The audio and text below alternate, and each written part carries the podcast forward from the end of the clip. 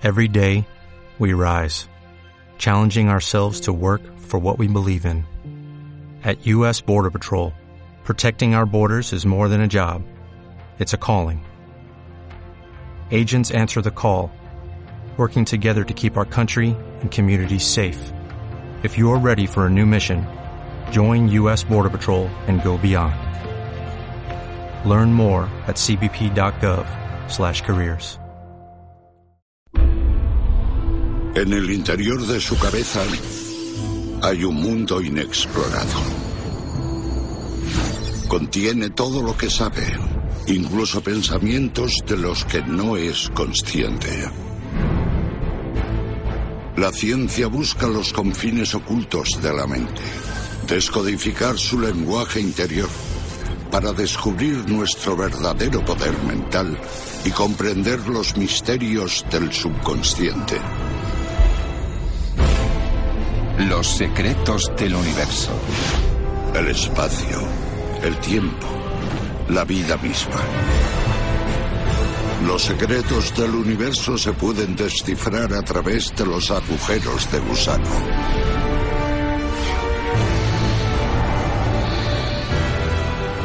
Los misterios del subconsciente. El subconsciente. Fuente de nuestros miedos y deseos primarios y manantial de nuestros sueños. Lugar donde se oculta nuestro alter ego.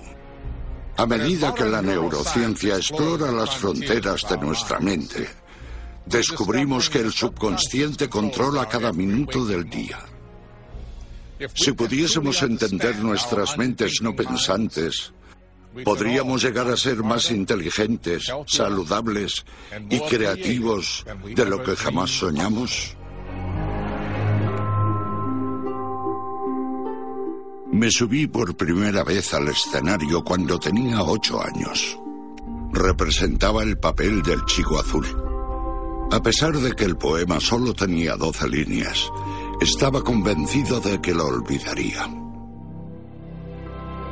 Pero en cuanto empecé a hablar, una parte oculta de mí parecía haber asumido el mando.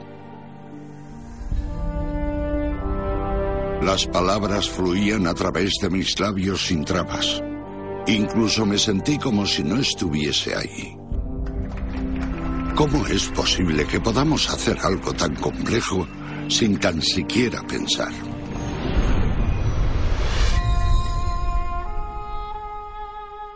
Marcus Reichel es neurocientífico de la Facultad de Medicina de la Universidad Washington en San Luis, Missouri.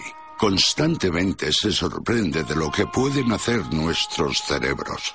Tenemos una memoria que tiene que ver con cómo muevo las manos y piernas y ese tipo de cosas.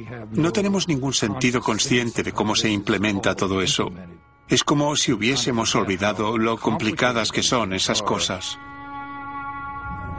Como músico aficionado, a Marcus le gusta comparar las diferentes funciones de nuestro cerebro, como la visión, la audición y el control muscular, con los músicos de una orquesta. Y para él, el milagro es cómo consigue el cerebro que todos estos complejos sistemas actúen en perfecta armonía.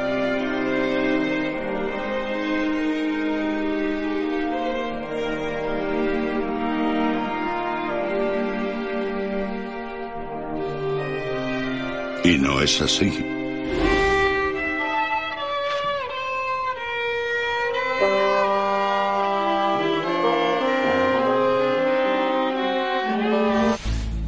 Tras años de dedicación al escaneo cerebral, Marcus descubrió una completa red mental que coordina nuestros movimientos con nuestros sentidos y que se activa en cuanto dejamos de pensar. No lo buscábamos, surgió casi por accidente. Nos llamó la atención que si teníamos a alguien en el escáner y le observábamos el cerebro, cuando le pedíamos que hiciese algo no solo se activaban algunas partes, sino que a su vez otras se desactivaban.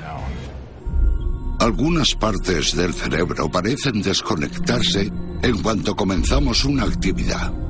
Esas mismas regiones se vuelven altamente activas cuando estamos tranquilos y relajados. Marcus llama a estas secciones vinculadas del cerebro red de modo estándar, pues el cerebro ejecuta esta actividad automáticamente cuando no estamos haciendo nada.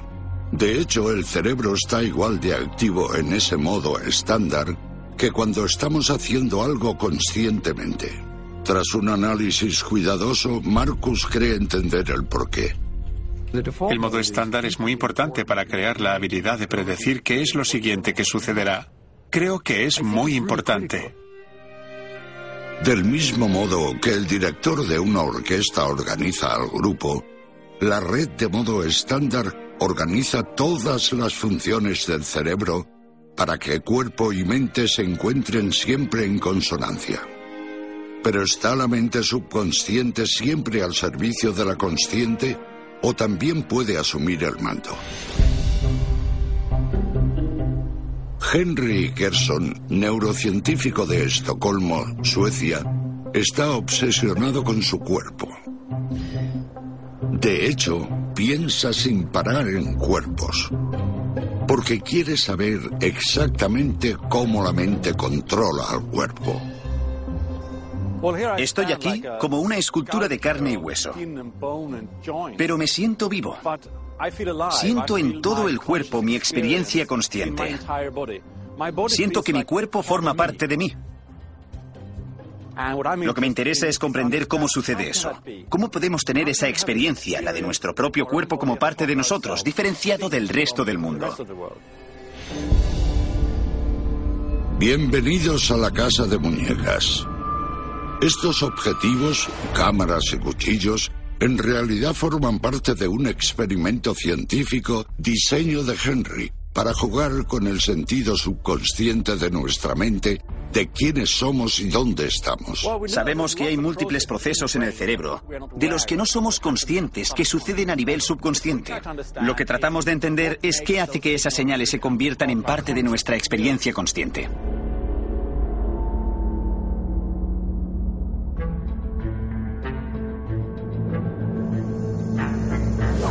Un sujeto con los ojos vendados es conducido a una habitación con dos camas, una para él y otra para la pequeña muñeca. Es importante que trates de no moverte durante el experimento, ¿de acuerdo? Usamos unas pantallas montadas en unas gafas que conectamos a las cámaras. Hay dos pantallas ante los ojos del participante. Y cada pantalla está conectada a una cámara de vídeo que montamos en la cabeza del maniquí o de la muñeca.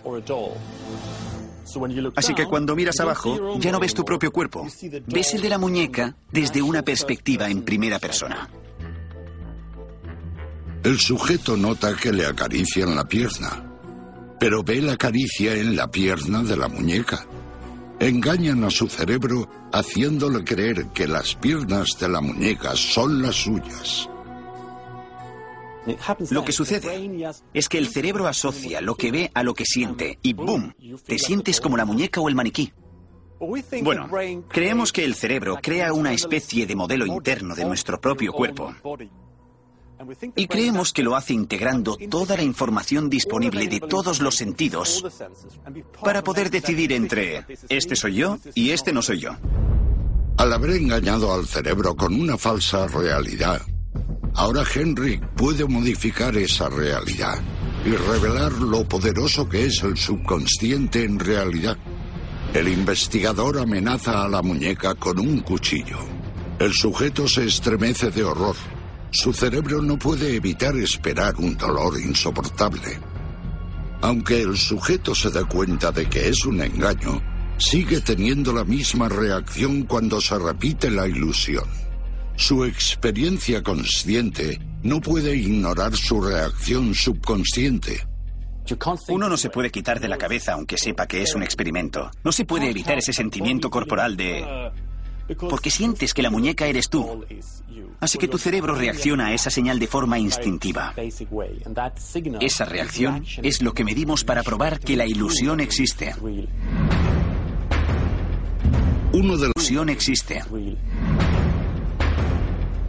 Uno de los objetivos de Henry al crear estas ilusiones ópticas tan desconcertantes es localizar la parte exacta del cerebro subconsciente que detecta dónde está el cuerpo. Los escáneres cerebrales mostraron un incremento de actividad en el córtex premotor ventral, donde están las neuronas sensoriales que participan en la orientación visual del movimiento. El córtex promotor ventral es uno de los enlaces clave del cerebro que integra lo que sentimos con lo que vemos para controlar el cuerpo, para defenderlo. Porque si estás en una pelea, necesitas saber dónde está tu cuerpo y dónde el del oponente, y tienes que poder actuar. Así que esos circuitos del cerebro están hechos para defender al cuerpo de las amenazas, para interactuar con toda la información que nos llega e identificar siempre la frontera entre uno mismo y el mundo. Conocer la diferencia entre lo que somos y lo que no es tan vital que las reacciones del subconsciente prevalecen sobre los pensamientos conscientes. Y a veces eso puede significar la diferencia entre la vida y la muerte.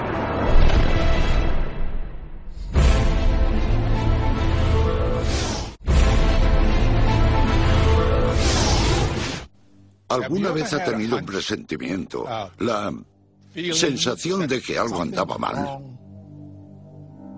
La mayoría sí. Pero ¿de dónde viene ese sentimiento? Podría ser un mensaje de nuestro subconsciente que nos advierte de algo que nosotros no sabemos.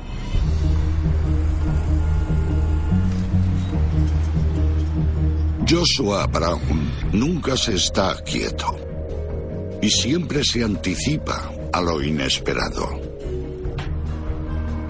Cuando salgo en bicicleta hay peligros potenciales por doquier. ¿Ese peatón se me cruzará por delante?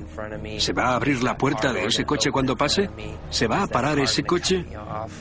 Estoy constantemente evaluando si hay algún peligro del que tenga que estar pendiente, que tenga que evitar. Pero la investigación de Joshua en la Universidad de Indiana en Bloomington le muestra que su evaluación consciente es solo la primera capa del mecanismo sensitivo cerebral del peligro. Lo que realmente nos mantiene fuera de peligro es el subconsciente. Joshua ha descubierto una forma de estudiar cómo el subconsciente desencadena el presentimiento cuando algo está a punto de ir mal. Y es mucho más segura que ir en bici en hora punta. En cada prueba aparece una flecha en el centro de la pantalla. Esta flecha señala hacia la izquierda o hacia la derecha. Es muy sencillo. Se pulsa el botón izquierdo si la flecha apunta hacia la izquierda y lo contrario si apunta hacia la derecha. Pero hay una trampa. A veces, a mitad del tiempo, aparece una flecha opuesta y hay que presionar la dirección de esa flecha. Cada prueba solo dura un segundo. Así que si se decide muy rápido, la segunda flecha no se ve. Y si va muy lento, se quedará sin tiempo. Joshua ha programado un patrón para la prueba, pero es demasiado sutil como para que el sujeto lo perciba conscientemente. En su lugar, debe confiar en sus presentimientos. Lo que queremos conseguir es aislar el mecanismo cerebral que es capaz de avisar cuando se está a punto de cometer un error. Ahora Joshua realiza el mismo experimento mientras el sujeto está dentro de una máquina de IRM observa que un área del cerebro en particular bulle de actividad cuando el sujeto siente que podría estar a punto de cometer un error. Es la corteza cingulada anterior. Aquí puede verse en rojo. La corteza cingulada anterior muestra un gran efecto de probabilidad de error. Es decir, aun cuando los sujetos no se equivoquen, continúan mostrando efectos en esta región, que parecen predecir que hay una mayor probabilidad de cometer un error. Joshua cree que esa actividad en la corteza cingulada anterior es la fuente de nuestros presentimientos. Y no solo nos protege cuando vamos en bici por la calle, a veces puede ser la responsable del destino de cientos de vidas. En 1991, al principio de la Guerra del Golfo Pérsico, una flota de buques de guerra británicos está anclada a 20 millas de la costa de Kuwait. Un único oficial naval está al mando del radar de una de las naves en busca de amenazas externas. Todo está en calma, hasta que aparece un punto en la pantalla del radar. Ese punto podría tratarse de dos cosas. Podría ser un avión aliado que vuelve de un bombardeo o podría ser un misil gusano de seda lanzado por los iraquíes. El oficial del radar debe tomar una decisión. Puede ordenar el lanzamiento de contramedidas, pero si lo hace y es un avión amigo, puede derribar un avión aliado. En cambio, si ese objetivo que se acerca es un misil enemigo, perderán la vida cientos de personas junto con la nave. Tiene menos de un minuto para decidirse. Se acaba el tiempo y el oficial debe fiarse de su presentimiento ordena el lanzamiento de contramedidas.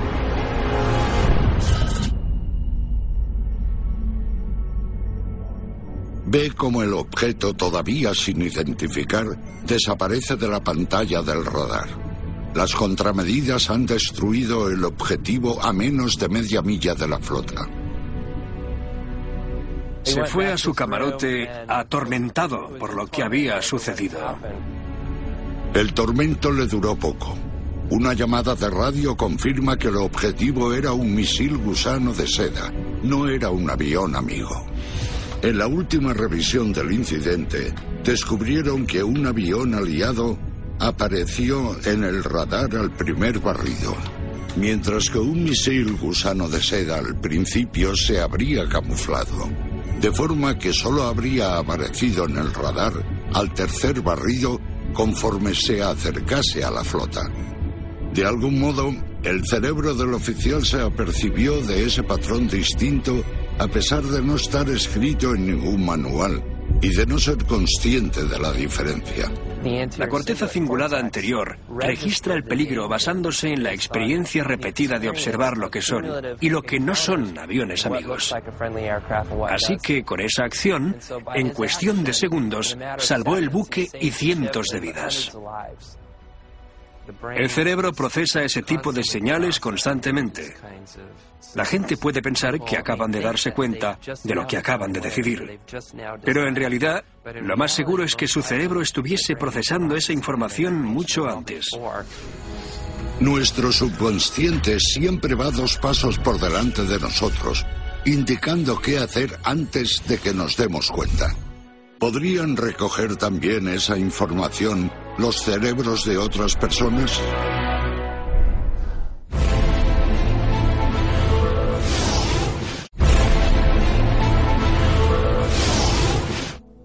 El lenguaje corporal es la lengua materna del subconsciente, la forma en que nos movemos, el tono de nuestra voz. Estamos enviando esas señales constantemente y pueden tener un enorme efecto en aquellos que nos rodean. ¿Y si pudiésemos decodificar ese lenguaje? Lo que realmente nos decimos unos a otros. Los seres humanos siempre nos estamos comunicando, charlando, hablando por teléfono, enviando emails, tuiteando o whatsappeando.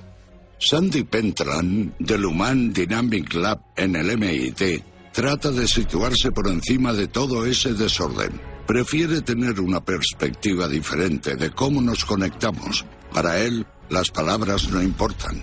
Está interesado en una forma de comunicación más primitiva, la denominada señalización honesta. Los grupos, antes de que tuviésemos el lenguaje, tenían que compartir comunicación y tomar decisiones. Hoy lo observamos en los simios. Las personas se comportan del mismo modo y envían las mismas señales. Es nuestro sentido hacia los demás. La dominación, la atracción, el interés, la excitación, el miedo, esos podrían ser ejemplos de ese tipo de señales. No somos muy conscientes de ellas, pero aún así tienen un gran impacto en cómo nos comportamos con los demás. Sandy quería estudiar cómo se transmiten las señales involuntarias dentro de los grupos de personas, por lo que desarrolló una herramienta especial, denominada placa sociométrica. Estas placas sociométricas miden el tono de voz cuando se dice algo, no lo que se dice. También miden cierta cantidad de lenguaje corporal empleando un acelerómetro. Hoy Sandy les pide a ocho estudiantes de posgrado del MIT que realicen una tarea en grupo. Este es el ejercicio de trabajo en grupo. Veremos cómo trabajáis conjuntamente para realizar la tarea, que consiste en coger páginas de un cómic y colocarlas en el orden correcto, pero sin mostrárselas al otro. Tendréis que hablar entre vosotros y averiguar maneras de describirlas para poder ordenarlas. Y mientras hacéis eso, lo que también haréis es llevar puestas las placas que os acabamos de dar. En la mía hay como una nave espacial extraña. Yo tengo una explosión.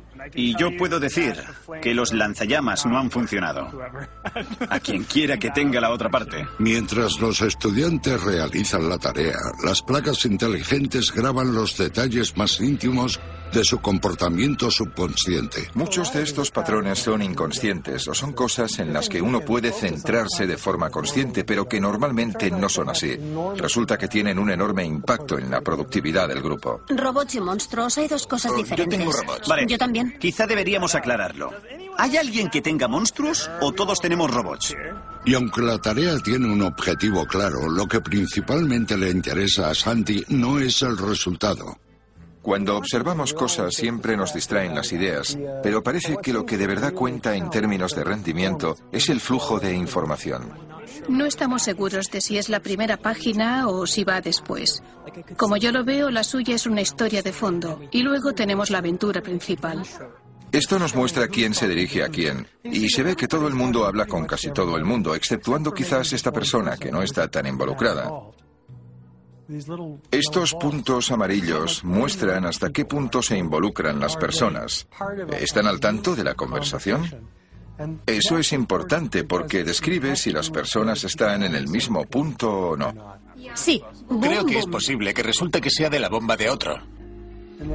Y aquí abajo, esto puede que sea lo más interesante. Analiza la dominación. Nos dice en qué medida impulsan y conducen la conversación. Y el tamaño de este punto amarillo muestra la puntuación dominante. Y se puede ver que todos están más o menos igual. Los círculos amarillos tienen más o menos el mismo tamaño, que es lo que se espera de esta prueba. No queremos que nadie se muestre excesivamente dominante. Y parece que es lo que tenemos. Creo que en realidad voy aquí. De acuerdo. Ya estamos más cerca de acabar. Sandy también ha hallado la conexión entre el tono de voz de una persona y su efectividad en el grupo. Tenéis a uno rubio y a otro moreno. ¿Es el científico o hay varias clases de científicos? Los estudios de Sandy muestran que las personas que hablan con un tono de voz directo y consistente se perciben como gente con experiencia. Hay una especie de carisma práctico que nos permite expresar a los demás nuestras ideas de manera convincente. Se requiere energía, gente que aporte cosas. De modo que tener equidad y variedad de contribuciones son dos características de los buenos equipos en situaciones así. Todo el mundo va a contar su historia muy brevemente. Dejará su cartulina y luego al final les daremos la vuelta y veremos qué sucede. ¿De acuerdo?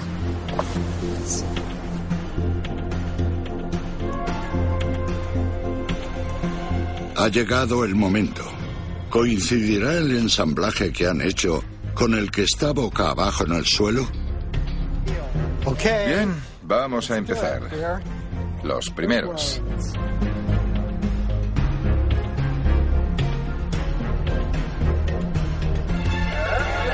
Vamos allá. 100% correcto. Sandy afirma que el dispositivo tiene una precisión del 90% en la identificación de trabajadores productivos y de casos problemáticos. Los individuos entenderán de un modo efectivo. Quieres que la gente confíe en ti, que tus ideas se oigan. No quieres hacer cosas que desalienten a los demás. La ciencia que hemos podido realizar nos dice que no se trata de lo inteligente que seas, sino de lo inteligente que seas para otras personas. Pienso en ello como en una mejora de la inteligencia social. El subconsciente está trabajando constantemente entre bambalinas. Sin él, no conseguiríamos salir adelante. ¿Podría esta capacidad mental oculta hacer incluso más? Algunos científicos creen que podemos aprovechar nuestro subconsciente para sanar nuestros cuerpos y expandir nuestras mentes. El doctor Herbert Benson del Instituto de la Mente, Cuerpo y Medicina Benson Henry en Boston es un científico con una mentalidad diferente. Está en una cruzada para demostrar que la enfermedad es algo tanto físico como mental. No es que todo esté en la mente, pero en la mente hay mucho de lo que aprovecharse. En los años 80, Herbert fue al Himalaya para observar cómo se relajaban los monjes tibetanos. A 4.500 metros de altitud, en un monasterio tan frío como una nevera, los monjes se envuelven en hojas congeladas para practicar una forma extraordinaria de meditación denominada tumo. Herbert observó que, a través de la meditación, los monjes fueron capaces de subir la temperatura de su piel 9 grados centígrados, conservando su temperatura corporal normal. El tumo es una forma de meditación que practican para librarse de los pensamientos negativos. Como resultado, el cuerpo puede generar el calor suficiente como para secar las hojas húmedas y heladas de sus cuerpos desnudos y hacer que salga vapor. Se desconoce cómo los monjes logran conseguir ese fuego interno. Los científicos sospechan que, con la meditación, alcanzan directamente la parte del sistema nervioso que regula la temperatura corporal. Nos quedamos fascinados de ver hasta dónde podía llegar ese efecto mente-cuerpo. Si la meditación consigue controlar el termostato corporal, Herbert se pregunta si el cerebro también tiene la capacidad de curar nuestra epidemia moderna, el estrés.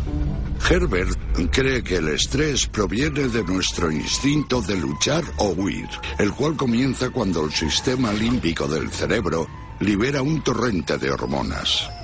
Un efecto secundario de estas hormonas del estrés es causar inflamación en las células. Si las células se inflaman durante periodos prolongados, pueden desencadenar una serie de dolencias tales como enfermedades del corazón, artritis y enfermedad de Crohn. Herbert ha desarrollado un tratamiento de ocho semanas diseñado para combatir el estrés. Requiere 15 minutos de meditación diarios. Lo denomina respuesta de relajación. Para lograr esta respuesta de relajación, hay que repetir una palabra. Cierra los ojos y observa cómo te vienen a la mente todo tipo de pensamientos. Son normales y naturales y eran de esperar. Cuando suceda, no te disgustes. Simplemente di, de acuerdo, paz.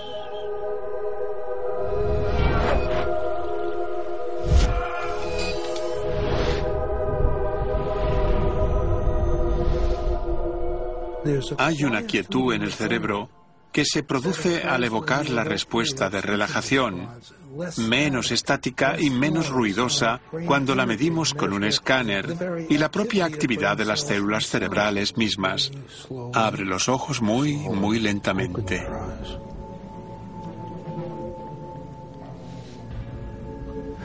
¿Has notado algún cambio en el cuerpo mientras repetías la palabra paz y desechabas el resto de pensamientos? Solo he sentido una especie de ligereza. Simplemente he sentido que no había nada que me molestase. No tenía nada en la mente. Bienvenida de vuelta. Sí. Herbert toma muestras de sangre de sus pacientes antes y después de las ocho semanas de terapia de relajación y busca cualquier cambio en la actividad de los genes que controlan la inflamación. Digamos que se activa un determinado gen. Este saldrá de color rojo. Estos son los genes que controlan los procesos inflamatorios inmunes del cuerpo. Entonces se ve que al observarlo después, este gen se apaga. Rojo activo, verde inactivo. Cambia de rojo a verde. Se verá ese cambio. La evocación de la respuesta de relajación puede realmente cambiar la actividad de los genes. El estudio de Herbert demuestra que podemos aprovechar el poder del subconsciente para producir beneficios médicos concretos. Ahora tenemos un enfoque científicamente probado a nivel genómico. Esto se aplicará más frecuentemente, no tanto en pos de la ciencia, sino por ser más económico. Es más barato que los medicamentos y obviamente más barato que la cirugía. Si nuestra mente interior puede ser nuestra medicina, ¿De qué otro modo podríamos utilizarla para mejorar nuestras vidas? Un científico lo ha descubierto gracias a un descubrimiento electrizante.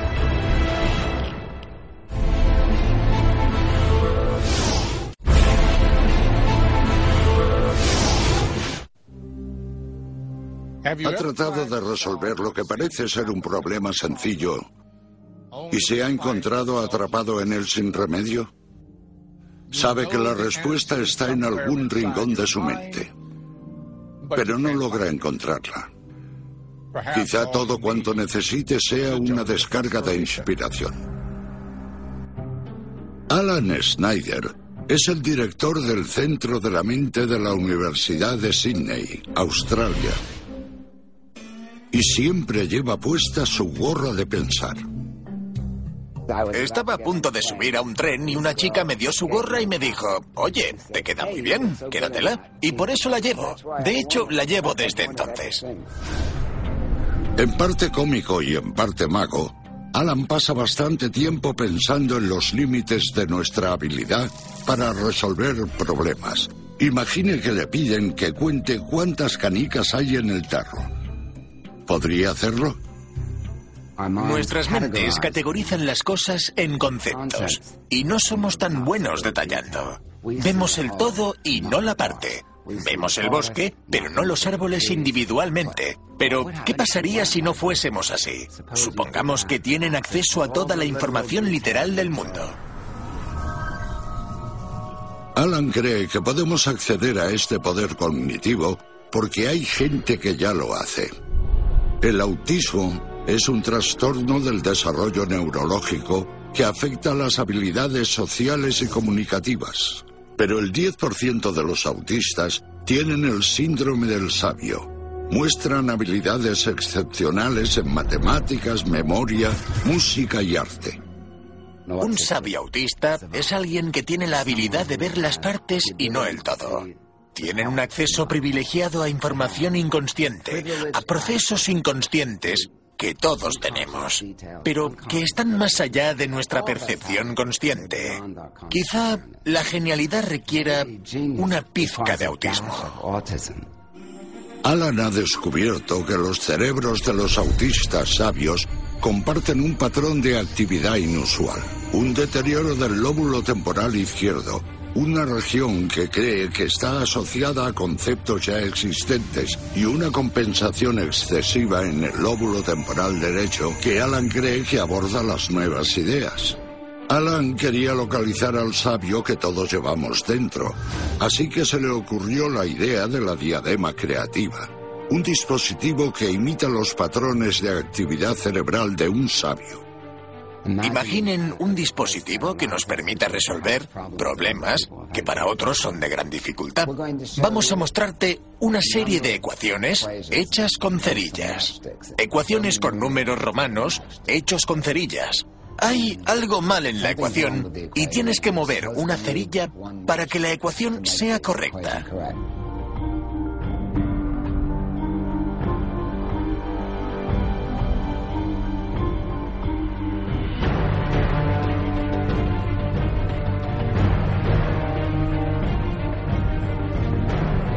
Uno más tres igual a cuatro. Sí, eso es. Esa es la solución. Vamos a hacer otra.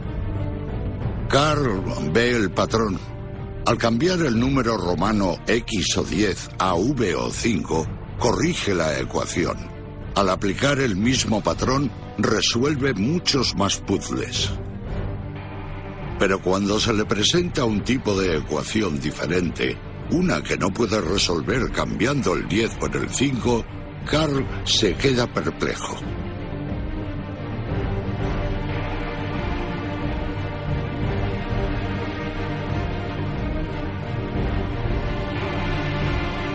No. ¿De acuerdo? Ahora Alan se prepara para darle una descarga de inspiración. Esta cinta envía una pequeña corriente positiva a la parte derecha del cerebro, mientras una corriente negativa se dirige al hemisferio izquierdo. La técnica se denomina estimulación transcraneal con corriente continua o ETCD y está diseñada para imitar el patrón de actividad cerebral de los sabios. ¿Cómo te sientes ahora? Tengo un poco de hormigueo. Tras la estimulación con ETCD, Carl vuelve a probar el problema de las cerillas.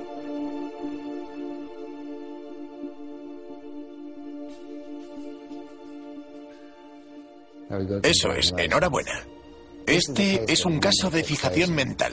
No podemos evitar mirar el mundo a través de los marcos de lo que ya sabemos. Tenemos una visión del mundo filtrada en lugar de ver todos los detalles. Pero Carl, tras la estimulación transcraneal con corriente continua, ha podido ver la solución. La cinta creativa de Alan ha cambiado temporalmente el modo en que funciona el cerebro de Carl. Parece haberle dado las posibilidades de un sabio. Y esta cinta no solo funciona con problemas matemáticos. Alan presenta un tipo de rompecabezas diferente a otro sujeto de ensayo. Vamos a pedirle a Amy que intente conectar los nueve puntos con cuatro líneas rectas, sin levantar el boli del papel.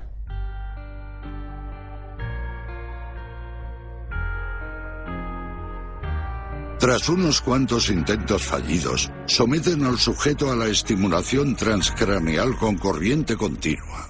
Vamos a volver a intentarlo.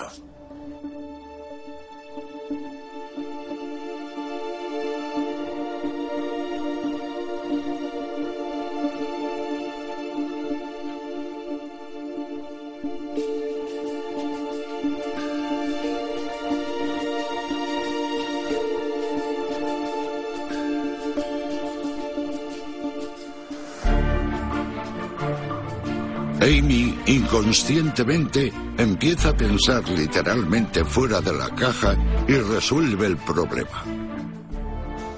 Has dado con el truco, que era salir del cuadrado, ¿no es así? De hecho, ¿qué te ha hecho pensar en ello? Trataba de hacer algo diferente, en lugar de lo mismo.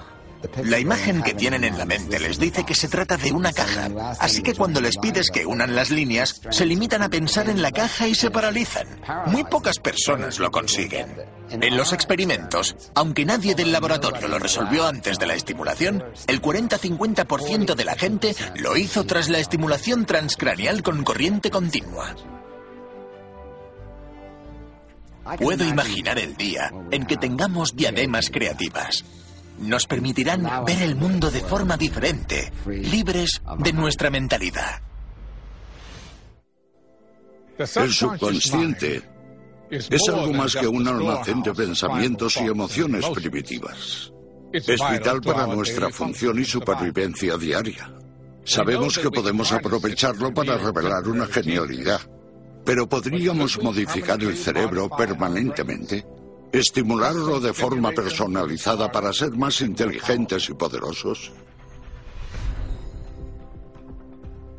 Michael Wassein es neurocientífico en el Mind Research Network en Albuquerque, Nuevo México. La Fuerza Aérea de los Estados Unidos lo ha reclutado para mejorar sus procesadores de imágenes más potentes los cerebros humanos. Los encargados de analizar las imágenes de aviones no tripulados en busca de objetivos enemigos aptos para bombardeo aéreo son técnicos militares, no ordenadores.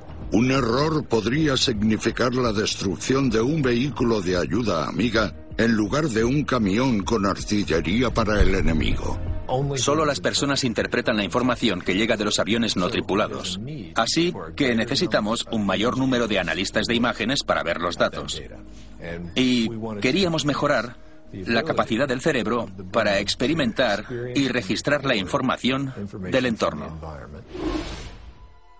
Los ordenadores aún no son lo suficientemente inteligentes como para elegir blancos enemigos en las imágenes granuladas de los drones. Solo las personas tienen la suficiente habilidad de reconocer sus formas distintivas. Por lo general, se necesitan meses de entrenamiento para ser eficientes en esta tarea. El problema es que no podemos crear expertos lo suficientemente rápido como para satisfacer la demanda de pilotos de aviones dirigidos por control remoto o drones. Pero Michael tuvo una idea, localizar la región del cerebro más activa mientras los expertos buscaban blancos. Luego emplearía la estimulación transcraneal con corriente continua para amplificar la actividad en esa región del cerebro de los alumnos y ver si eso les hacía aprender más rápido. Una de las cosas que quedaban patentes en los escáneres era que los principiantes tenían una actividad baja en los lóbulos temporales medios, mientras que los expertos tenían una actividad muy elevada. Así que centramos el ETCD en esas regiones de mayor actividad para acelerar el entrenamiento. Una vez colocado el dispositivo de ETCD, pero sin activarlo, el principiante se somete a una sesión de media hora de entrenamiento estudiando fotos aéreas. En el centro hay un círculo rojo que tiene que pinchar y arrastrar hacia un objetivo que parezca una amenaza. En este caso, un lanzacohetes enemigo.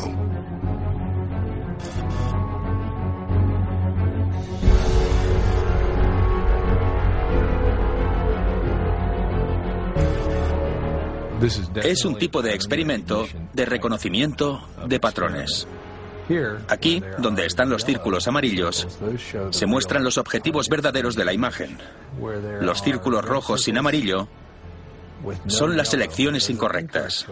Y en este caso, hay una selección correcta y dos incorrectas. Luego Michael aplica ETCD al cerebro del principiante. Tras 30 minutos de estimulación eléctrica, vuelve a intentarlo.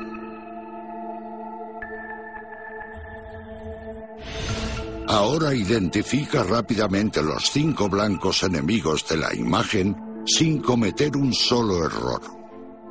Tras una hora de entrenamiento, las personas que recibieron estimulación cerebral actuaban como si fuesen expertos. Por término medio, los principiantes sometidos a ETCD identificaron el doble de objetivos que aquellos que no se sometieron. Cuando volvió a poner a los sujetos en el escáner, Michael descubrió que los patrones de actividad de sus cerebros habían cambiado de forma permanente. Las habilidades recién adquiridas permanecieron tras retirar la estimulación. No es difícil imaginar hasta dónde podría llegar esta tecnología. Universitarios la usarían para realizar cálculos. Sorprenderían a las madres con recitales de piano, aislando la parte del cerebro necesaria para aprender un talento. Una diadema de ETCD nos haría maestros en minutos. He estimulado mi cerebro con ETCD en numerosas ocasiones. He notado esa intensa atención y la capacidad de concentrarme muy atentamente en el material que estoy viendo. Y creo que sería un gran beneficio poder emplear las herramientas de la neurociencia en pos de la población para asegurarnos de que pueden rendir a alto nivel. A medida que aprendemos más y más acerca de las estructuras del cerebro que se activan, podemos mostrar que hay una parte de nosotros que acontece pensemos o no en ella. Mucho de lo que hacemos es inconsciente. Nuestras preferencias, nuestros prejuicios. Alguien dirige el espectáculo desde atrás. ¿Quién se encarga? Creo que el que está al mando es el inconsciente.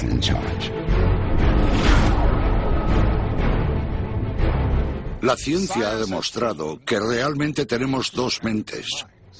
Una maneja los pensamientos conscientes y la otra es un cerebro en la sombra que nunca deja de trabajar. Nos protege de cualquier daño, cura nuestros cuerpos, nos permite pensar más rápida y creativamente. Hemos desbloqueado algunos de los secretos del subconsciente. Cuando por fin aprovechemos sus poderes ocultos, quién sabe qué podremos lograr.